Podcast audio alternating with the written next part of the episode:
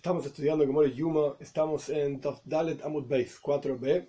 Estamos básicamente en medio de una discusión entre Rabbi Yochanan y Reish Lakish. ¿De dónde aprendemos aquello que dice nuestra Mishnah? Que separamos al Kohen Godel antes del trabajo en Yom Kippur siete días. Rabbi Yochanan aprende de los siete días de inauguración, que se separó a Aaron y sus hijos en el Mishkan, en el tabernáculo, durante siete días para trabajar un octavo día. Reish Lakish aprende del monte Sinai, de la, historia de la entrega de la Toira, como aparece al final de Pashas Shpatim, que Dios separa a Moishe seis días, en la Mishnah dice siete días, como explicamos en las páginas anteriores, es la opinión de la Yehuda Ben Peteira, que había que esperar un día más, etc. La cuestión es que de ahí aprendemos que para entrar en Magen para entrar en el campamento de la presencia de Dios, se necesita estar separado. Por eso se separa el Kohen Godel siete días antes de entrar en Kodesh en el lugar más santo, en el día de Yom Kippur. En medio de esta discusión se trajo la explicación de otros versículos. Y ahora, ¿por cuánto trajimos la explicación de estos otros versículos en los cuales aparecía el concepto de Vaikra el Moishe, que Dios lo llama a Moishe mientras estaba rodeado por esta nube? Según la opinión de Reish Lakish, que aprendemos la separación del Kohen Godel en Yom Kippur del monte Sinai. Y en el monte Sinai Dios lo separó a Moishe por seis días y luego lo llamó a Moishe Mashvi en el séptimo día. Por cuánto aparece esta idea de llamar a Moishe, y al comienzo de nuestra página, en la clase anterior, explicamos diferentes ideas en esto de Vaikro el Moishe, que Dios nos llama a Moishe. Por esto, la Gemore va a explicar ahora otro lugar en donde vemos que Dios lo llama a Moishe. Estamos en Tav Dalet Amud Beis, 4b, 2, 4, 6, 8, 10, 12 líneas, empezando de abajo. La Gemara explica, Vaikro el Moishe Vaidaber. Dios lo llama a Moishe al comienzo del tercer libro de la Torah Sefer y, le, y habla con él. El versículo termina medio el Moyed, Lemoy, desde la tienda del encuentro, diciendo. Dios le dice a Moishe algo. Pregunta la Gemore, ¿por qué Dios precedió un llamado a las palabras? Si al fin y al cabo Dios iba a hablar con Moishe, que hable con él y ya está. ¿Por qué lo llama primero y después habla con él? Explica la Gemore, una respuesta que tiene que ver con el relacionamiento entre las personas. Lindo Toira Terejeres. La Toira te está enseñando buenos modales. Que no le diga una persona a otra algo, algún asunto, excepto si lo llama. Primero uno lo llama, Moishe. Una vez que el otro está prestando atención, y ahí va y uno habla con él. Mesayei ley de Rabbi Hanina. Esta idea es un apoyo para aquello que dijo Rabbi Hanina de Omar, Rabbi Hanina, Rabbi Hanina dijo, uno no debe decirle algo a otro excepto si lo llama. Es la misma frase, pero Rabbi Hanina simplemente lo dijo sin apoyarse en un versículo. La Gemore trajo, probablemente sea una praisa, en donde vemos que está apoyado esto en un versículo. Dios lo llama Moishe. Continúa el versículo de Vaikra, que Dios llama a Moishe Lemoir. La traducción literal de Lemor es diciendo. Llamó a Moishe, Vaikra el Moishe, de hecho ahí no aparece el nombre de Dios en ese versículo. Esto es una cuestión. Vaikra el Moishe, llama a Dios a Moishe, diciéndole, Omar Rav Musia Verbrei, de Mishmed Rav Musia Rabba, dijo Rav Musia, el nieto de Rav Masia, en nombre de Rav Musia Rabba, el gran Rav Musia, Minaim le Oimer Dava le ¿Cómo sabemos que cuando una persona le dice algo a otra, que tiene prohibido decirlo, o sea, repetírselo a otro, hasta que el emisor original diga, bueno, andar, compartirlo con otros. Si yo te cuento algo, tenés prohibido decírselo a otra persona, a menos que te diga, andá y decilo. ¿Cómo sabemos esto? Shenemar, por cuanto está escrito. Dios habló con Moishe desde la tienda del encuentro, o sea, desde el Mishkan, el tabernáculo, el templo móvil en el desierto, diciendo. Quiere decir que si Dios no decía Lemor para decir, significa que era una frase que Dios le dijo a Moishe, pero no necesariamente para compartir. Por cuanto la tele dice Lemor, que Dios habló con Moishe para decir, entonces Dios, le estaba, Dios mismo le estaba diciendo, anda y compartirlo con otras personas. Punto. Hasta aquí, digamos, surge, está en la, en la quiere decir, los, las explicaciones secundarias que fueron surgiendo a lo largo de la discusión entre Rabbi Yohanan y Reish Lakish. Ahora la Gemora va a volver rápidamente de vuelta a la discusión entre Rabbi Yohanan y Reish Lakish. Es interesante, en el texto de la si lo ven entre ustedes mismos, no hay puntos, no hay comas, absolutamente nada. Directamente la Gemora empieza a decir, ah, entonces vemos que ambos opinan, no dice ni quiénes son ambos, ni de qué está, de qué está hablando. De repente estábamos explicando versículos, y ahora la Gemora dice, ah, ah, entonces aprendimos que ambos no sé qué cosa, como vamos a estudiar. Rashi mismo se ocupa de explicarnos, bueno, esto está directamente conectado con el último punto en donde se discutió directamente la discusión entre Rabbi Yohanan y Reish Lakish. no hay puntos, no hay comas directamente, la Gemara asume, ok, vos entendiste que volvimos a lo que estábamos hablando originalmente hablando. Trajimos la braisa que apoya la página anterior, Dalet, Dalet Amudalef, 4a, la braisa que apoya a Rabbi la braisa que apoya a Reish Lakish discutimos unas cuestiones secundarias que surgieron de la Braisa que apoya a Reish Lakish, sobre cómo fue la entrega de la Toira, sobre si fue el 6 de Sivan, el 7 de Sivan, como se explicó en la clase anterior ampliamente, algunos versículos que tienen que ver con el llamado de Dios hacia Moishe, y ahora volvemos a la discusión entre Rabbi Hanan y Reish Lakish. La dice, Miklal de Tarvayu Sviralehu, Miluim, Koel Surge de la discusión entre Rabbi Yohanan y Resh Lakish, es decir, de dónde aprendemos que se separa el Kohen Kod delante de Yom Kippur siete días, etc., surge de la discusión entre ellos que ambos opinan, Tarvalles son ambos, Sviraleu, ambos opinan que Miluim, los siete días de inauguración del Mishkan explicados en el final de Parshas Tetzabe, como vamos a estudiar a partir de ahora, dos lugares en la Toira aparece toda esta cuestión de Miluim, de la inauguración de Aaron como Kohen en el Mishkan. Primero que nada aparece, aparece en Tetzabe. Hay dos parashot en la Toira en donde la Toira manda, nos dice, nos indica cómo debe ser la construcción del Mishkan, la construcción justamente de este templo móvil, y cómo debe ser la inauguración del templo móvil. Truma y Tetzabe hablan de la construcción propiamente dicha del Mishkan, tanto de los del edificio propiamente dicho, los utensilios del edificio y de las ropas que debían vestir los Koyanim. Truma es el edificio básicamente, con todos los utensilios, sabe, son las ropas, básicamente hablando. Hay mezclas, pero no importa. La cuestión es que ahí se explica cómo debe ser las cosas físicas en el Mishkan. Al final de Parshas Tetzabe aparece la indicación de Dios a Moishe sobre cómo debe ocurrir la inauguración no es el relato específico de la inauguración, sino cómo debe ser el mandato, digamos, divino. Posteriormente, Parshas Tzav y Parshas Shmini es el relato de cómo fue en la práctica la inauguración.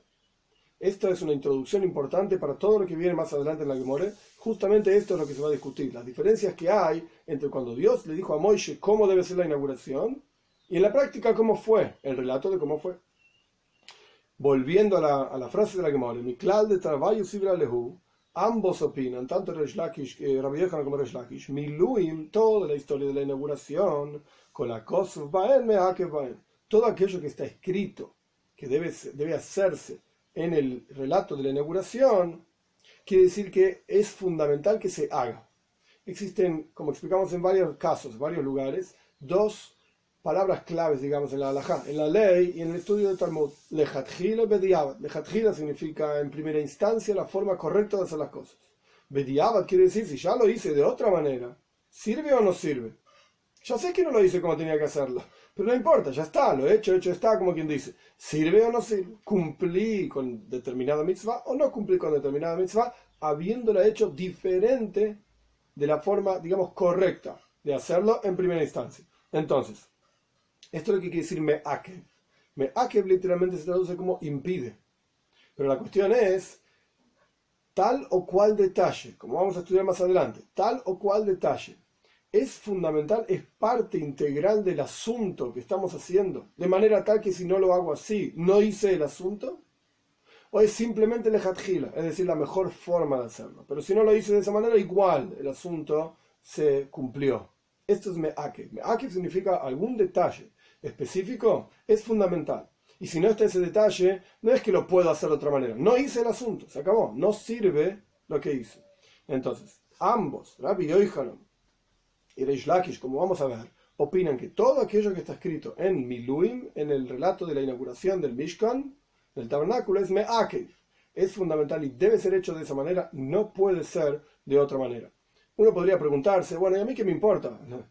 Como la que muere mismo va a decir más adelante, lo que fue, fue, ya esto, una inauguración, ya Aaron ya murió, Moisés ya murió, el Mishkan no está, etc. ¿Qué me importa si es Meakev o no es Meakev? Fundamental. Porque si nosotros aprendemos que el Kohen God, antes de Yom Kippur, hay que separar los siete días antes del trabajo. Y eso lo aprendemos de Miluim, de los días de inauguración. Y en los días de inauguración todo lo que ahí ocurría era Me'akev, es decir, era fundamental. Y si no, no era la inauguración, entonces de Yom Kippur, el Kohen Godel, que se separa siete días antes del trabajo para hacer justamente, el trabajo de Yom Kippur, es Meakev. También es fundamental. Y si no hubo esa separación de siete días, pues todo el trabajo de Yom Kippur que haga no sirve. Directamente, no hizo trabajo de Yom Kippur. Porque era uno de los detalles que nosotros podríamos haber pensado, que era algo secundario, bueno, separarlo, no separarlo, ya está, trabajó. Yom Kippur llegó. El 10 de Tishrei no espera que nosotros separemos al Kohen Gadol o no separemos al Kohen Gadol. El 10 de Tishrei llegó. El Kohen Gadol hizo todo lo que tenía que hacer. ¿Sirvió o no sirvió? Sí, todo lo que está escrito en Miluim, que es de donde Rabbi Hanan específicamente aprende, es Meakev, es fundamental. Y no es solamente un detalle, sino que es parte integral de toda la actividad de la inauguración. Pues en Yom Kippur también es parte integral, separar al Kohen Gadol siete días antes de todo el trabajo de Yom Kippur.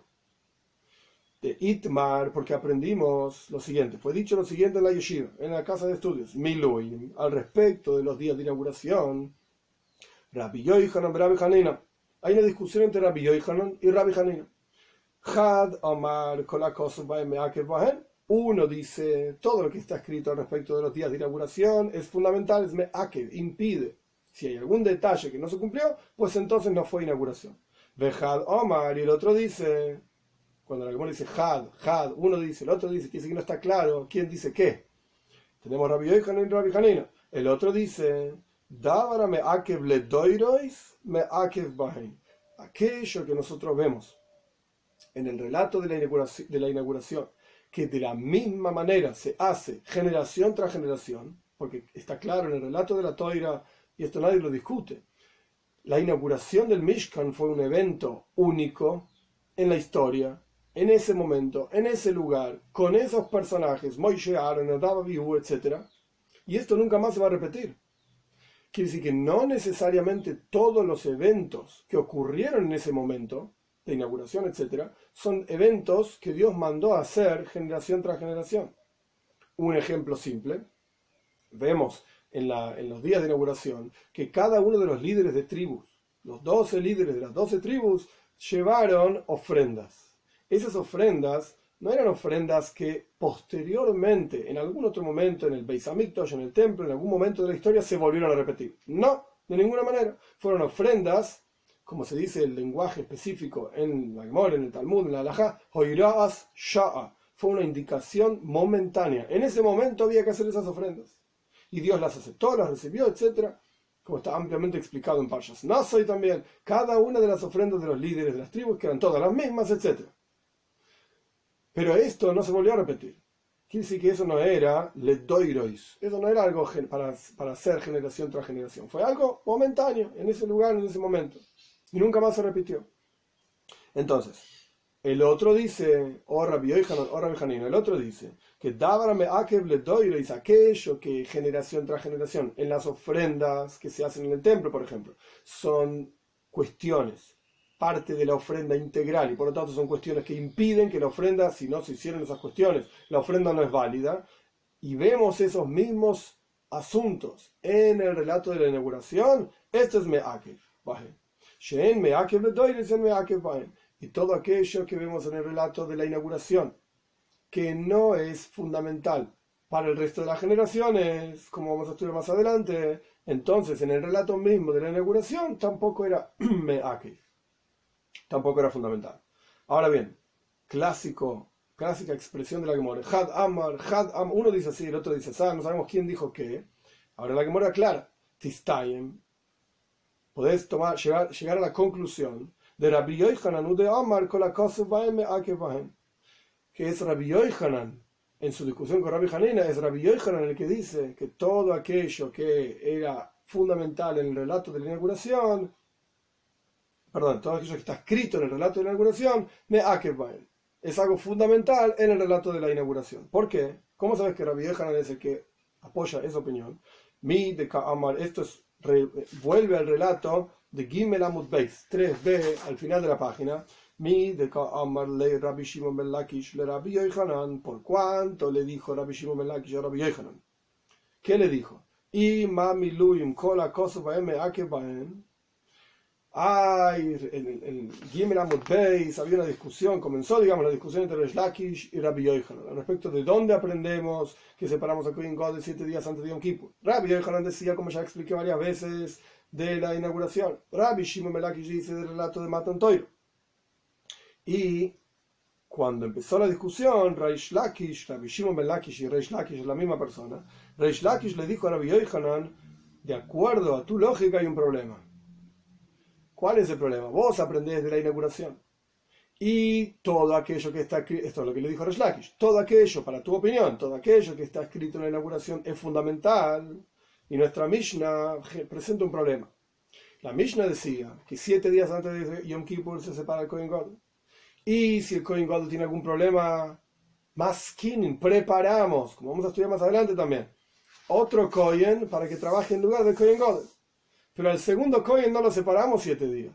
Al primer Cohen, al Cohen God, lo estábamos separando siete días. Ocurrió algún problema con él, no va a poder trabajar. Ponemos al otro Cohen y se ponga a trabajar. ¡Ey, pero no nos separamos siete días! Esto es lo que Resh le preguntó a viejo. Si para vos, que aprendés de la inauguración, en donde hubo una separación de Aaron y sus hijos siete días, antes del octavo día para trabajar, todo aquello es fundamental y es parte integral del relato, y de ahí aprendemos a Yom Kippur, es decir, que es parte fundamental e integral del relato de Yom Kippur. Separar al Kohen Gadol siete días antes. ¿Qué hacemos cuando el Kohen Gadol tiene un problema? Y ponemos un suplente, un Kohen suplente que no fue separado siete días. La Mishnah decía más frishin, separamos al Kohen Gadol y más kinin y preparamos, no separamos, preparamos otro Kohen, lo tenemos listo ahí por si hay algún problema con el Kohen Gadol. Reish Lakish le decía a Rabbi para vos es un problema esto. El lenguaje de la Mishnah es un problema porque todo lo que está escrito en el relato de los, y la inauguración de Miluim es Me'akeif. Oh, entonces volviendo a Dalet Amud Beis 4b, la Gemara dice Tistaim entonces.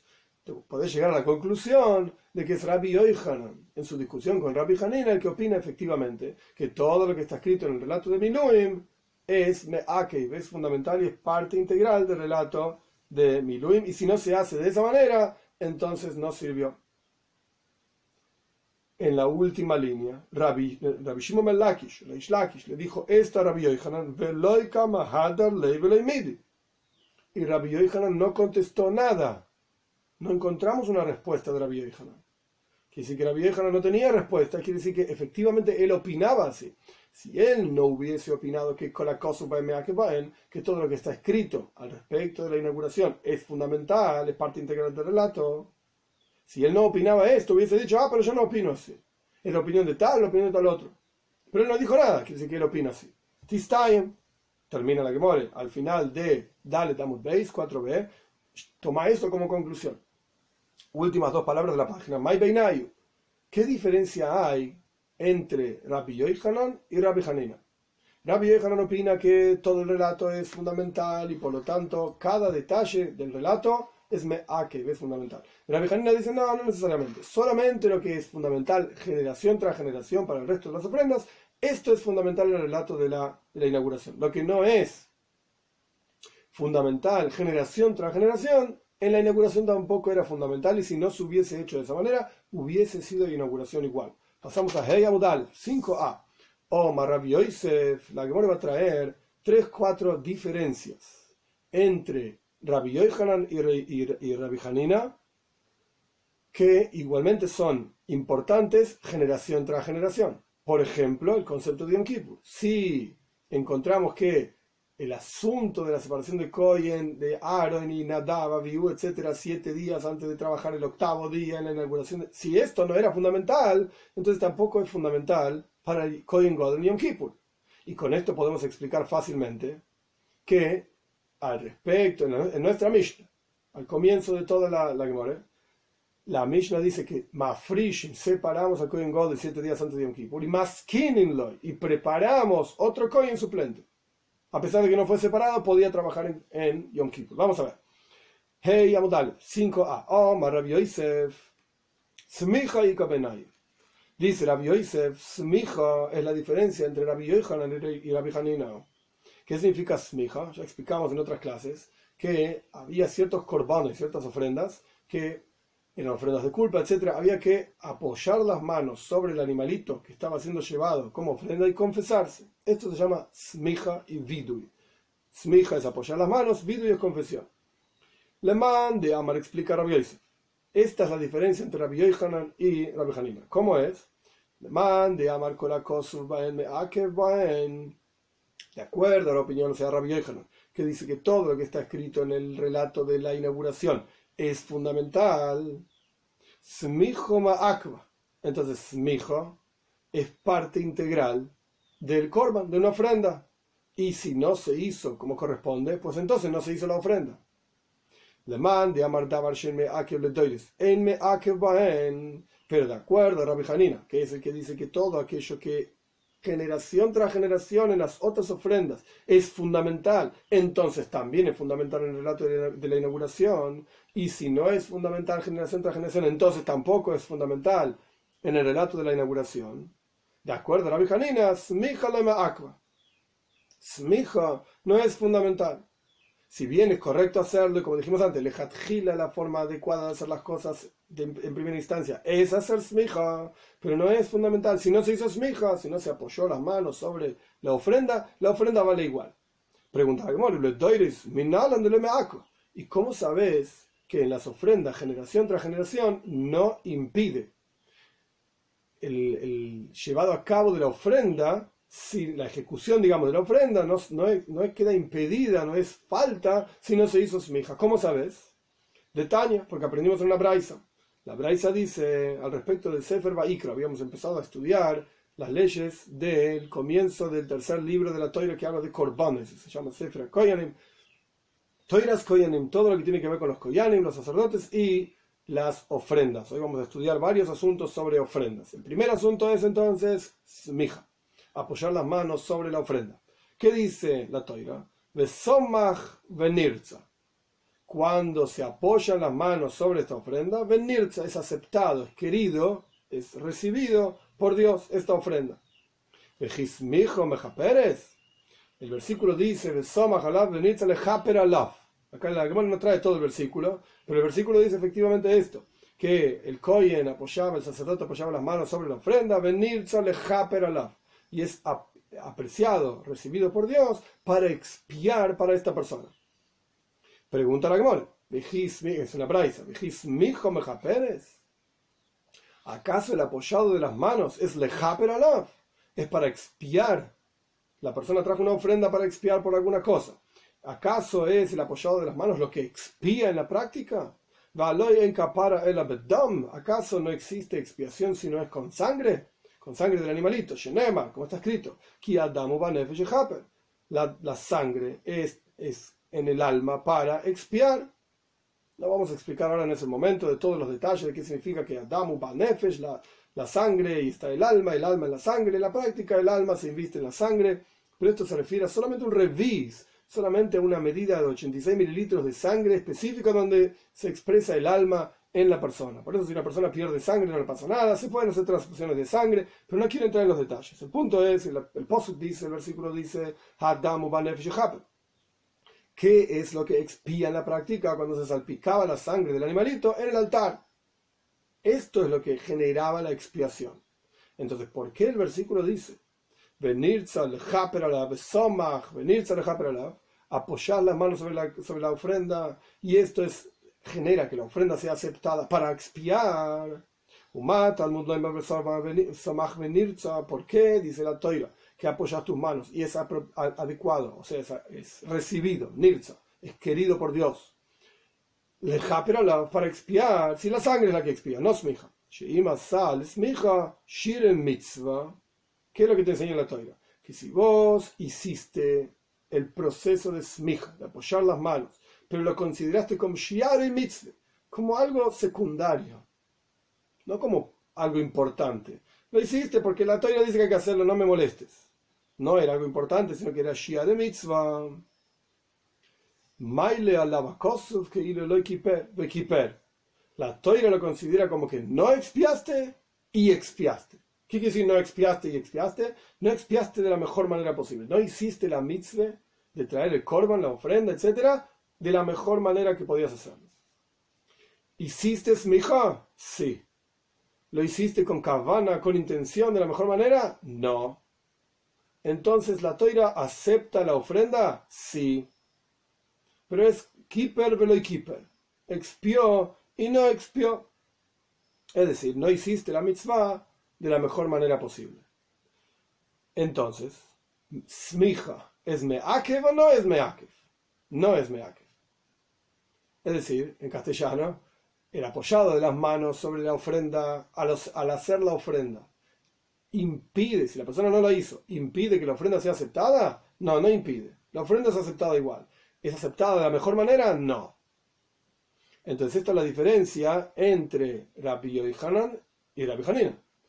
Por cuanto está escrito en el relato de la inauguración, en Parshas Tzav, en Parshas Shmini, en Parshas Tetzave, está escrito que hay que hacer smija. Aaron tenía que apoyar sus manos sobre la ofrenda.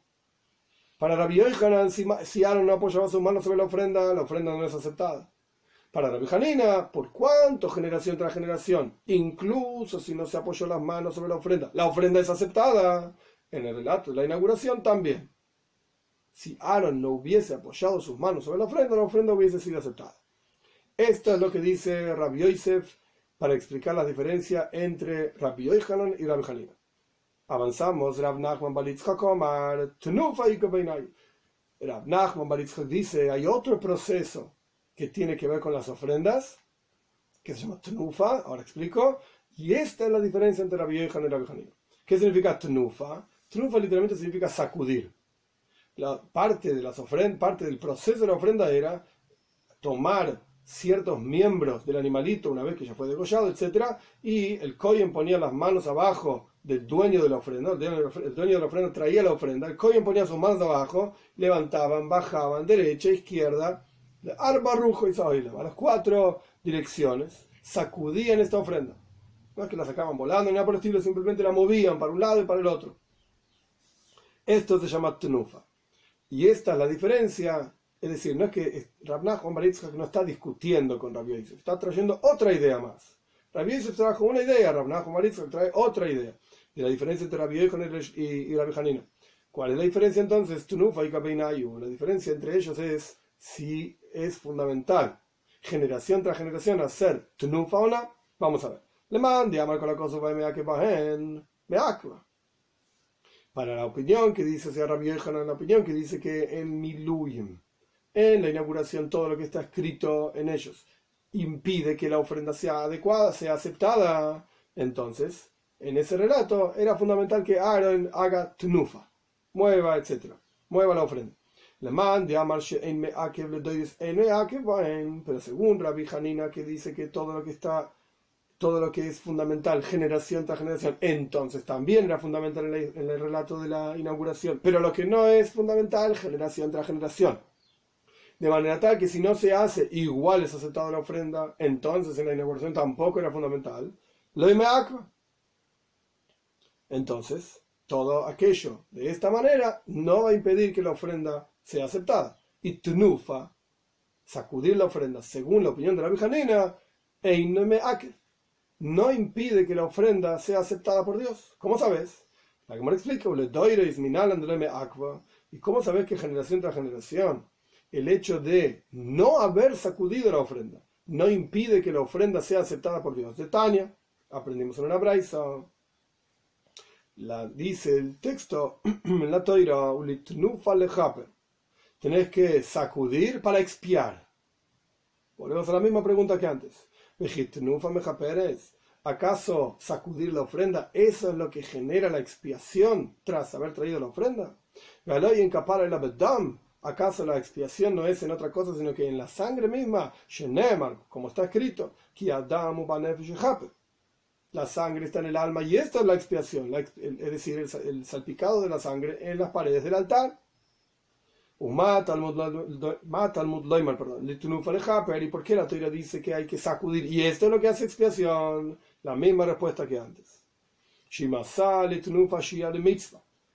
Si hiciste el sacudido como algo poco importante, no, le prestaste atención no, te parece algo importante. Incluso Rashi dice, no solamente que lo hiciste con poca cabana, no lo hiciste directamente.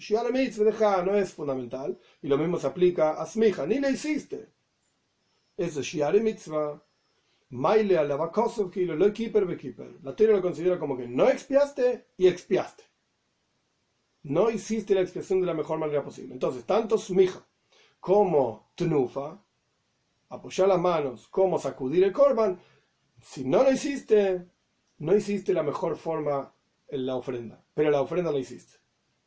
Papa Omar, ahora dice Papa, y esto es lo que más nos importa a nosotros en nuestro contexto del estudio sobre, sobre Yom Kippur, Papa Omar, Prishas Shiva y Kabeinayu. La separación siete días antes del trabajo, esta es la diferencia entre Rabbi Yohanan y Rabbi Hanina. Le mande con la cosa De acuerdo a la opinión que dice que todo lo que está escrito en el relato de la inauguración es fundamental hacerlo en la inauguración y si nosotros aprendemos de la inauguración, pues entonces es fundamental en todo aquello que aprendamos de la inauguración, cómo separar el Kohen God de Yom Kippur antes de Yom Kippur siete días. De acuerdo a su opinión, entonces, que es Rabbi Hanan, es fundamental separar el Kohen Godel siete días antes de Yom Kippur. Esa sería la conclusión que surge de lo que estamos estudiando. La Gemara no, no, lo dice así, pero esto es la conclusión. Le mande Amal, pero para Rabbi Hanina. Pero la opinión que dice que es Rabbi Hanina, que todo aquello que no es fundamental en el resto de las ofrendas, generación tras generación, de la misma manera no es fundamental en el relato de la inauguración, entonces surge, de acuerdo a Rabbi Hanina, que incluso si vamos a aprender separar el Kohen God de antes de Yom Kippur, siete días antes de Yom Kippur, lo aprendemos de Miluim, de la inauguración, por cuanto para Rabbi Hanina no es parte integral del relato de la inauguración, si bien se hizo, pero si no se hacía, valía igual la inauguración. Entonces, si vas a aprender de ahí, inauguración para Yom Kippur, incluso si no separás siete días antes al Kohen Godel, siete días antes de Yom Kippur, el Kohen Godel para hacer los trabajos de Yom Kippur, de la misma manera sirve todos los trabajos que hizo el, el Kohen Godel. Esto es lo que opina Rabbi Hanina, diferente de Rabbi Yohanan. Pregunta la Gemore, como explicamos como ya pasó con las otras dos explicaciones, minalan de ¿Y cómo sabes que generación tras generación, en todas las ofrendas, no es un impedimento que el Kohen que hace esa ofrenda no fue separado siete días antes de hacer la ofrenda. ¿Cómo sabes? Mi y por cuanto la Mishnah dice, como explicamos antes, y la, la Gemara lo trabajo también en 3b, Gimel por cuanto la Mishnah dice maskinin, por cuanto la Mishnah dice que preparamos el Kohen suplente para el Kohen Godel, si tuvo algún problema el Kohen Godel. Y la Mishnah nos dice separamos. Entonces, de vuelta, simplemente lo repito para que quede claro. Nuestra Mishnah decía que separamos al Kohen de siete días antes de Yom Kippur, para el trabajo de Yom Kippur. Y si tuvo un problema de, de tuma, de impureza, más kinin, preparamos, separamos y preparamos son dos cosas diferentes. Más y más kinin. Entonces vemos claramente que la Mishnah opina, y así es la halajá, que no es me'ake, que si no se separó al Kohen God siete días antes del trabajo en Yom Kippur, y ahora tiene que trabajar otro Kohen, o incluso el Kohen mismo, el Kohen God el mismo tiene que trabajar, pero no lo, no separaron siete días antes de Yom Kippur, por lo que sea, puede hacer el trabajo de Yom Kippur de la misma manera. Ah, y aprendimos de Miluim, aprendimos para Rabbi Yohanan de la inauguración, y en la inauguración para Aaron hubo que separarlo, y si no se lo separaba, no servía, etc. Ok, eso es lo pide Rabbi Yohanan para Rabbi por cuanto generación tras generación no es necesario separarlo al Kohen que trabaja en una ofrenda siete días antes de trabajar en la ofrenda, esto te muestra que incluso en el relato de la inauguración tampoco era fundamental, no era parte integral del proceso y si no se hacía valía igual. Por lo tanto, si aprendes de Yom, Kippur, de Miloem, tampoco es fundamental separar al Kohen Godel siete días antes de Yom Kippur. Obviamente lo digo solamente para que quede claro. ¿Separábamos al Kohen God siete días antes de Yom Kippur o no? Sí, claro que sí. La Mishnah dice que hay que separar. Más fresh, andá y hacelo. La pregunta es: ¿qué pasa si no se hizo? O la pregunta sería: ¿y con el Kohen suplente? ¿Qué hacemos? No nos separamos. No es necesario. Esto es lo que explicó Rapap. Ravina, Omar, Ravina trae otra diferencia entre Rabbi Yohanan y Rabbi Hanina. Ribuy Shiva Umeshicha Shiva y Kobeinayu. Ribuy literalmente viene de la palabra harbe. Harbe quiere decir mucho. Pero en este contexto, Ribuy significa inauguración. ¿Por qué se lo llama a la inauguración Ribuy? Mucho. Vamos a ver más adelante que el Kohen Godel trabajaba con ocho ropas. Tenía ocho prendas de ropa. El Kohen Hedioit se lo llama, que no hay que confundir con una palabra fea en español, Hediot quiere decir simple. El Kohen simple trabajaba con cuatro ropas. Entonces, por cuanto el Kohen Godel trabajaba con, entre comillas, muchas ropas, son ocho ropas que están ampliamente explicadas en Parshas Tetzabe, el, el Hoishen y el Meil, montones de ropas, el Mitznefes, sombrero que tenía, etcétera, que los vamos a estudiar, pero mucho más adelante en la Gemara, no ahora. Por cuanto el Kohen tenía muchas ropas, llamamos a la inauguración del Kohen Godel Ribuy Begadim. Muchas ropas pero se refiere a la inauguración. Entonces, para que el Kohen Godel, esto es lo que explica Rabino, para que el Kohen Godel sea inaugurado como nuevo Kohen Godel, supongamos que el Kohen Godel se murió, el sumo sacerdote se murió, trajimos otro Kohen y lo queremos transformar, por así decir, en Kohen Godel. ¿Cómo lo hacemos? Pues había dos procesos, dice Rabbi Hanina. Proceso número uno, Ribuy Begadim. Le poníamos las, las ocho ropas al ponerle las ocho ropas, este, esta persona debía vestirse con las ocho ropas siete días consecutivos. Meshija. Meshija significa ungirlo con aceite al kohen también. También de, la misma manera había que ungirlo durante siete días. Esta es la diferencia, ahora vamos a estudiar, entre Rabbi Yohanan y Rabbi Hanina.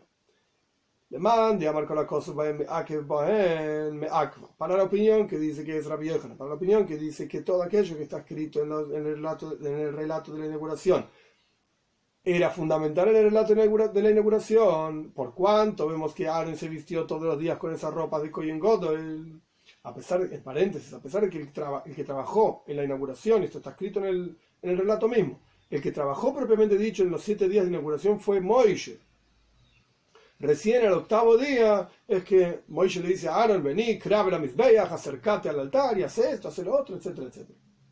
Pero el que se vistió con la ropa de Kohen Godel fue Aaron. Moisés estaba vestido con Haluk Lavan, con una, con una túnica blanca. Así está escrito en los comentarios. La cuestión es que, entonces, Aaron fue inaugurado vistiéndose con ocho ropas. Esto se llama Ribu y Begad. Por cuanto en la inauguración Aaron fue vestido con las ocho ropas, y eso está escrito en el relato, para Rabbi Yohanan eso es fundamental. Y si no se hubiese vestido con las ocho ropas, pues entonces no hubiese sido inaugurado como el Kohen God. Le mande Amar para Rabbi Hanina, le mande Amar de Davar me Akev le Doiris, me Akev Para Rabbi Hanina, que él opina que todo aquello que no es fundamental, generación tras generación, tampoco era fundamental en el relato de la inauguración, entonces no, me no es fundamental. Y si no lo hubiesen hecho, si Aaron no lo hubiese hecho, hubiese sido igualmente Cohen God. Pregunta la que more. Y generación tras generación, ¿cómo sabes que si el Cohen God, el nuevo Cohen God, no se vistió con las ropas ocho días, o no le ungieron con el aceite ocho días, igualmente es Kohen Godel. ¿Cómo sabes? De Tania. La aprendimos en una braisa. ¿Qué dice la toira?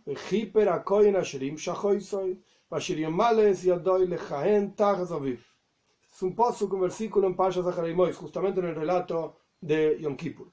El versículo dice, y expiará el Kohen. ¿Qué Kohen?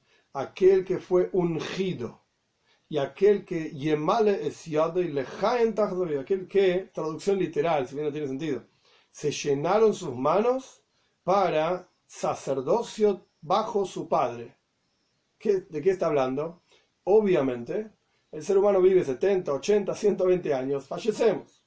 Entonces, generación tras generación, en todas las épocas de la historia de la humanidad, hubo montones de Koyanim Gedolim, montones de sumos sacerdotes, porque uno se moría y traían otro. Algo lógico, obvio. Cómo lo explica esto la toira, dice Yemale es completar la mano, Rashi tiene todo un comentario respecto de esto, de inauguración justamente, le ponían un guante a la persona cuando la inauguraban, cuando la nombraban en un nuevo, nuevo puesto, etcétera, le ponían un guante y, darle el guante y ponérselo, que se llamaba como llenarle la mano, era el concepto de te estamos nombrando para hacer tal o cual trabajo. Este es Yemale es llenar sus manos. No necesariamente tiene que ver con un guante. Rashi está explicando cómo se hacía en Francia en el año 1100 Así se nombraba la gente. Eso no quiere decir que en la toira había que darle un guante, no está el guante en ningún lado en la toira. Rashi de vuelta, explicando cómo funcionaba un nombramiento en aquella época en las cortes francesas, etc. O en la, municipalidad, lo que sea, se nombraba a través de un guante. Pero Rashi lo que quiere explicar es por qué el, lenguaje de la toira es yemales y como completar la mano. Porque era como decirle, ahora sos la persona que se va a ocupar de tal o cual cosa. Esto es el nombramiento de un Kohen Lejaen Tajasaviv, para trabajar como Kohen bajo su padre. ¿Por qué? Porque su padre murió. No necesariamente está hablando del padre de esa persona. Está hablando del el Kohen God anterior. Falleció.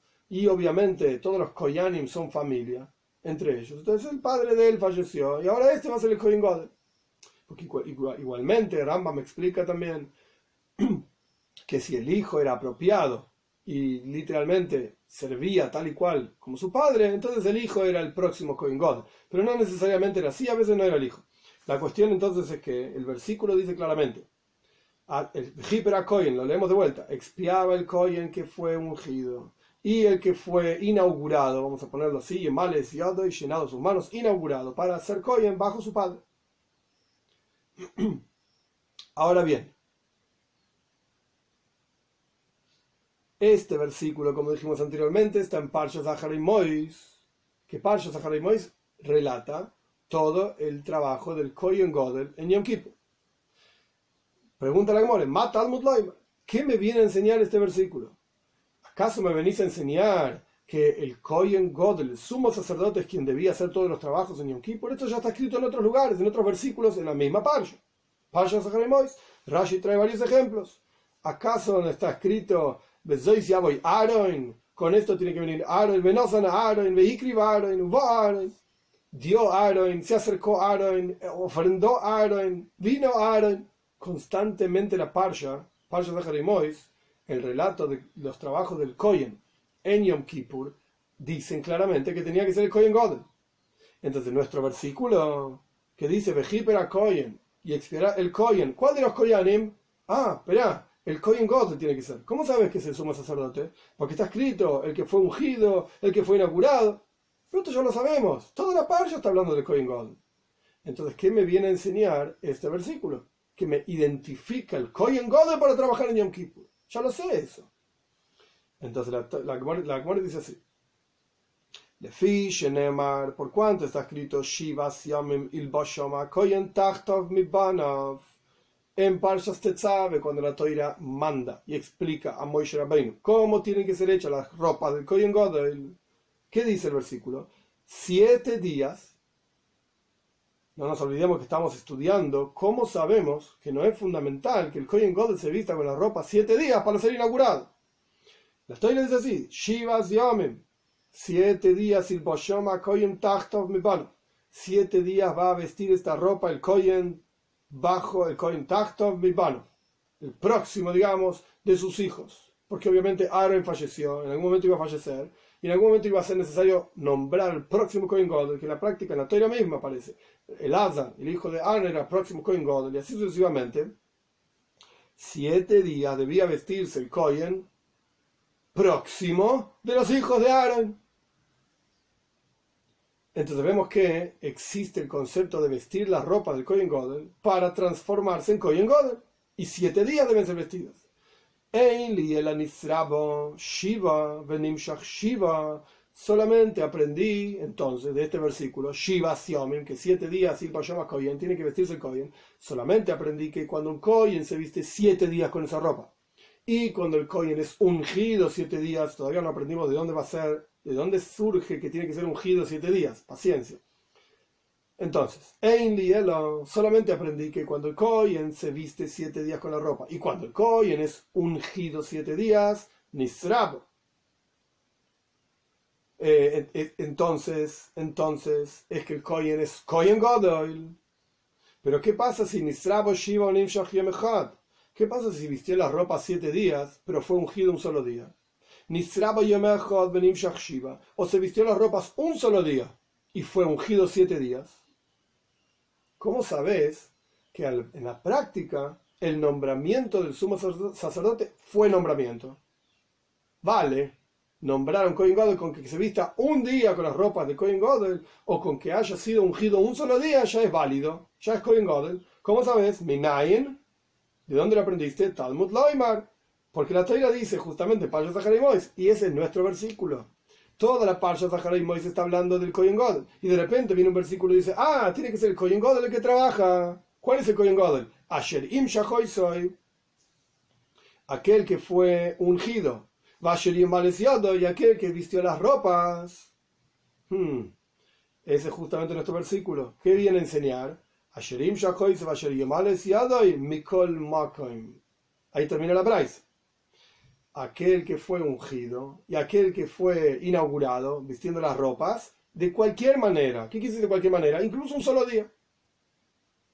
Incluso un solo día paréntesis, no es parte del contexto que estamos estudiando, pero para entender, era ungido Beshemen Amishka, con aceite de unción. ¿Qué hizo Moshe Rabbeinu? El aceite de unción se terminó escondiendo antes de la destrucción del primer templo, junto con otras cosas, con el aro incluso con el arca, están escondidos, están guardados bajo el monte del templo, etc. Ahora bien, ¿cómo entonces se inauguraban el Koyanim Gedoilim, sumos sacerdotes, tras que se escondió el Shemen Amishha, el aceite de unción, como se aprende en esta misma muere pero mucho más adelante, solamente con las ropas. Quiere decir que no tenían que ser los dos procesos, y la ropa y unción. Acá la Gemora parece como que los, los, trae juntos, pero en la práctica no es así. Es la ropa o la unción. Lo que estamos discutiendo acá es, cerrando el paréntesis, ¿tiene que ser siete días o no? La ropa se la tiene que vestir siete días para ser Kohen Godel.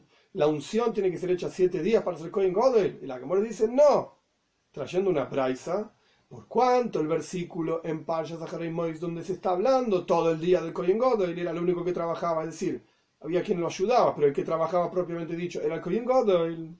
Y de repente el versículo dice, ah, el que expía es el Kohen que fue ungido y el Kohen que vistió las ropas. ¿Cuántos días? No dice Mikoel Maken. Cualquier cantidad de días, incluso uno solo.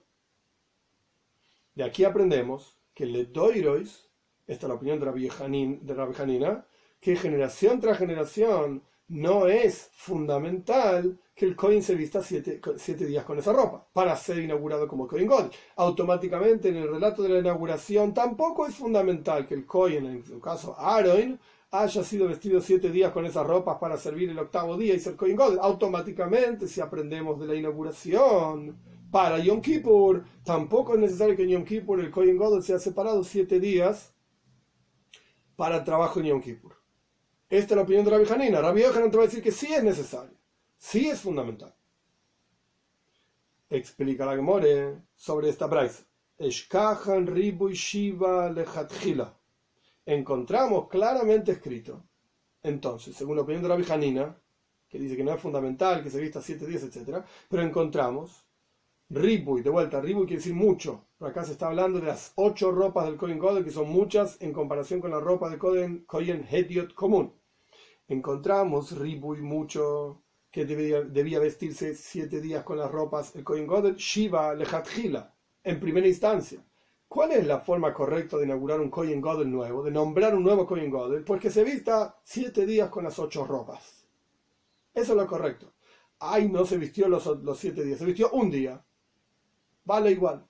Es Kohen Pero, esto lo vemos claramente. El versículo dice en Pasha se sabe, Shiva Siame me vaya Kohen.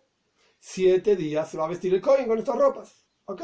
La Toira está diciendo que es lo correcto, lo ideal, es la primera instancia, pero si no lo hizo, vale igual.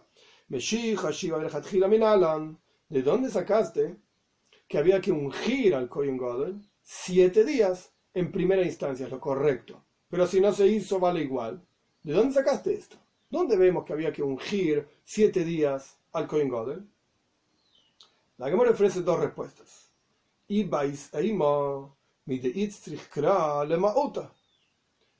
Si querés, la respuesta es, por cuanto el versículo viene a enseñarnos que incluso si se ungió un solo día, vale como Cohen Godel.